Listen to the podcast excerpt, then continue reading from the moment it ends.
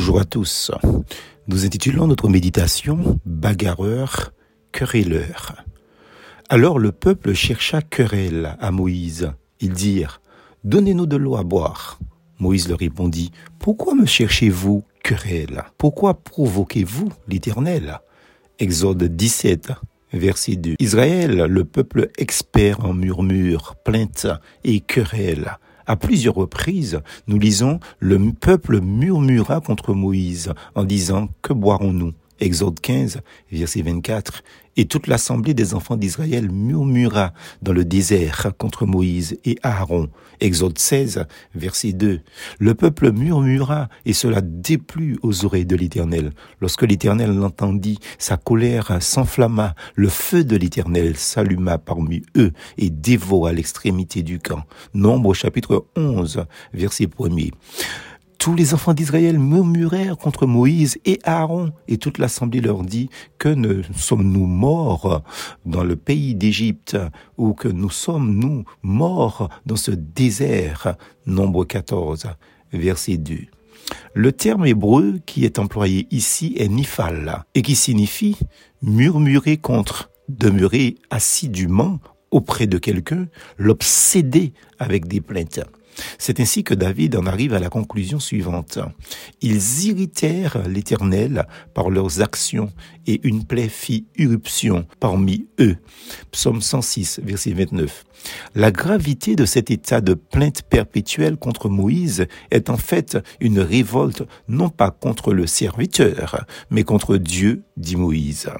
Moïse leur répondit, Pourquoi me cherchez-vous querelle? Pourquoi provoquez-vous l'Éternel? Exode 17, verset 2. Le peuple était batailleur, soi-disant, bagarreur, soi-disant, mais se laissait volontiers traîner, exploiter en esclavage par le pharaon sans jamais se quereller avec les Égyptiens ni le pharaon. Soyons au clair, dans un principe théocratique, Dieu choisit un homme par vocation. Moïse, pour l'exemple, afin que celui-ci soit son porte-parole de ou prophète face au peuple. Prophète signifie porte-parole ou parler de la part d'eux et non pas deviner l'avenir comme on nous laisse entendre. Porter préjudice à un tel homme, c'est remettre en cause non pas l'autorité de cet homme, c'est-à-dire de Moïse par exemple, mais de Dieu directement qui s'exprime au travers ou par l'intermédiaire de son serviteur. Le peuple murmurait contre Moïse, chercha querelle à Moïse. Moïse leur répondit, Pourquoi me cherchez-vous querelle? Pourquoi provoquez-vous l'Éternel? Ce qui est vrai ici l'est dans l'Église de Jésus-Christ, que ça plaise ou non. Le pasteur qui a reçu une vocation de la part de Dieu, un appel, est donc une autorité divine, entre guillemets, venant de Dieu donc aussi. Je suis surpris de constater comment les chrétiens sont soucieux du respect qu'ils doivent avoir face aux gouvernants de ce monde, allant jusqu'à citer par cœur aux maîtresses, verset 1, à tort ou à travers peut-être, hein, que toute personne soit soumise aux autorités supérieures, car il n'y a point d'autorité qui ne vienne de Dieu, et les autorités qui existent ont été instituées de Dieu. Amen, je dis Amen à cela, n'est-ce pas?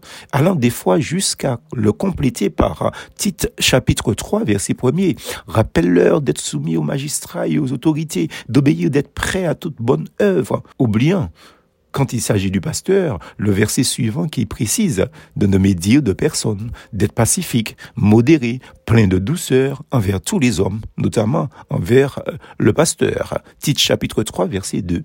Attention de ne pas porter atteinte en ce sens à Dieu, à son autorité établie dans votre Église. N'oubliez pas que tout doit se faire de manière fraternelle et avec amour, avec un esprit de prière et surtout de réconciliation réciproque.